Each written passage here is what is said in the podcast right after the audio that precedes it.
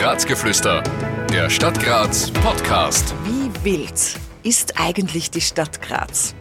Also wild im Sinne von Wildtieren. Welche trifft man da bei uns und wie viele sind es ungefähr? Außerdem, was sind die absoluten No-Gos jetzt im Frühling im Wald? Und welche sind die schönsten Waldfleckern? Das gibt's heute in unserer Folge mit dem Stadtförster. Ich bin Simone Koren-Wallis aus der Abteilung für Kommunikation. Mein Gast, Peter Bedenk. Mein Name ist Peter Bedenk, bin jetzt schon 32 Jahre Förster in der Stadt Graz und unsere Aufgabe ist es, dass wir die Wälder und Naherholungsgebiete, die im Eigentum der Stadt sind, auch entsprechend bewirtschaften, entwickeln und dass wir uns ganz einfach darum kümmern, dass die Grazer und Grazerinnen diese Naherholungsgebiete auch genießen können. Den Frühlingsduft haben wir Menschen nicht in den Genen, nein, wir haben ihn erlernt und zwar indem wir jedes Jahr, wenn es Frühling wird, irgendeinen bestimmten Duft wahrnehmen und das eben schon seit unserer Kindheit. Und wenn wir diesen Duft riechen, dann wissen wir, ha, jetzt ist Frühling. Verschiedene Blumen, die Sonnenstrahlen, die die Erde langsam erwärmen. Es kann sehr, sehr vieles sein und auch natürlich von Mensch zu Mensch anders.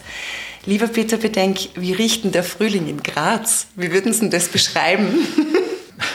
In der Stadt hat man sehr viele Gerüche, aber der Frühling an und für sich ist äh, vor allem dadurch geprägt, dass es ein bisschen wärmer wird und, und wenn noch das Laub in der Früh feucht ist, ein bisschen, also das Herbstlaub, das herunten ist, dann hat es einen leicht modrigen Geruch, der aber schon Richtung der neuen Pflanzen, die jetzt anwachsen und ausschlagen geht, sodass man merkt, halt, da rührt sich jetzt etwas. Das ist nicht mehr diese Kälte, wo alles dann ja, am Boden anfriert, sondern da rührt sich dann im Boden schon was, das sind Bodenlebewesen Pflanzen unterwegs.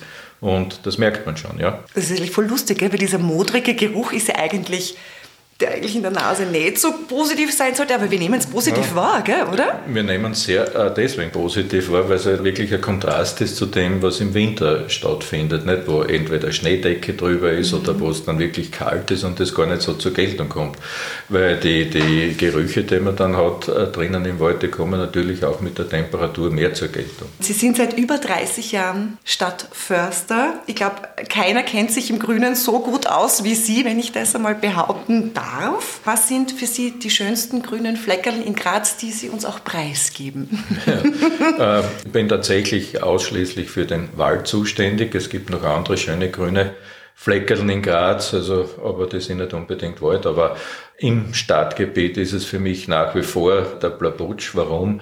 Weil man da einen wunderbaren Blick hat, bis hin vom Hochschwab, wenn man es genau nimmt, bis die Stadt, die unter einem liegt. Und dann sieht man auch bis zum Gleichenberger Kogel oder Stradner Kogel, also ein wunderbarer Rundblick und natürlich mit direktem Blick auf den Schöckl. Also ein großer Teil der Steiermark, den man dort sehen und erleben kann. Es gibt da, wir haben 2008 das Ganze erschlossen mit einer Forststraße und von dieser Forststraße aus die so ein bisschen die Lebensader ist, so wie sich das äh, jetzt präsentiert am, am Blabutsch oben, kann man immer wieder wunderbare Aus- und Einblicke auf die Stadt Graz und in ihre Umgebung genießen. Nehmen das die Grazerinnen und Grazer zu wenig äh, wahr, dass man sagt, man kann ja auch wirklich in den Wald gehen bei uns in Graz? Ich glaube nicht, dass sie es zu wenig äh, wahrnehmen. Zum Beispiel äh, Waldgebiete wie der Lechwald, die sind schon fast überlaufen.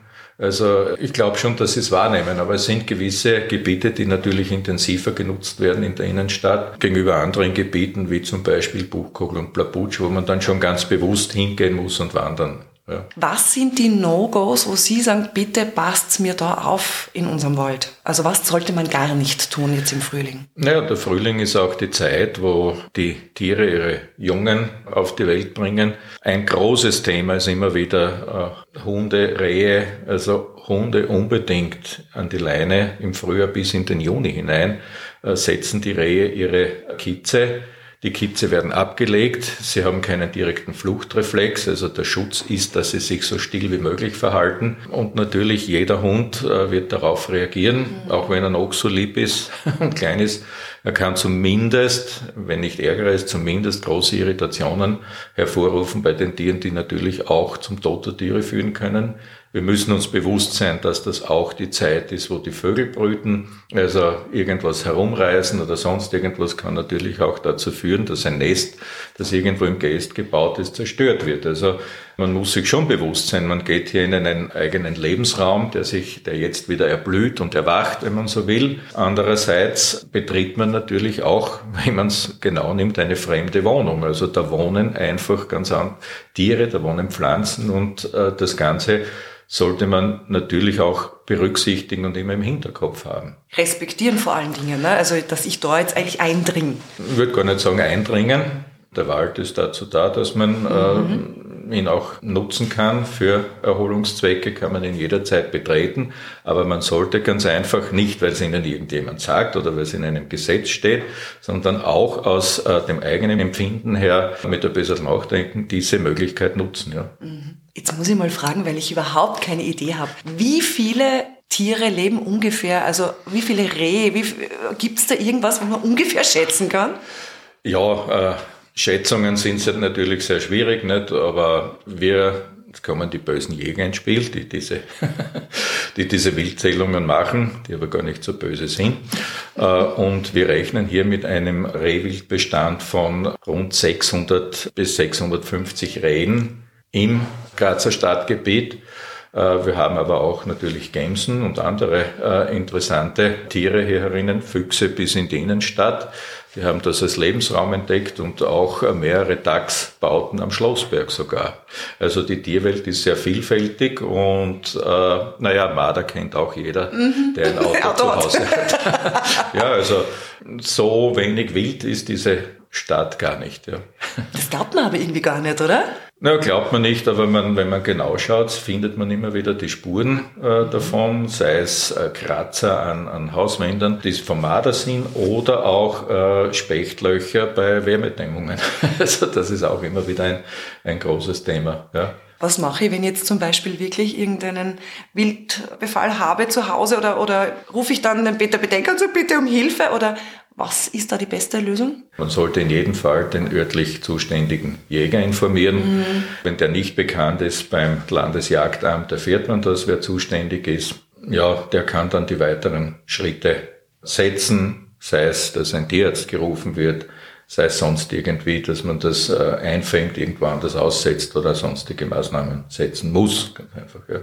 Zu wie viel schafft sie das alles? in naja, eurer Abteilung? Die Fläche, die wir verwalten, das sind fast 700 Hektar und äh, das ist gar nicht so, so wenig im Stadtgebiet, nicht? weil man natürlich immer mit ganz anderen Sachen konfrontiert ist, aber wir sind im Arbeiterbereich zu dritt, in der Verwaltung auch zu dritt und dann betreiben wir auch noch die Waldschule mit unseren Waldpädagoginnen, wo wir all diese Informationen, die äh, Sie da hören, auch weitergeben vor Ort an Interessierte, nicht nur jetzt an Schulen oder was, auch wenn es Schule heißt, mhm. aber im Sinne des lebenslangen Lernens, äh, kann natürlich jeder zu uns kommen. Die Informationen finden Sie auf unserer Homepage www.gpg.graz.at.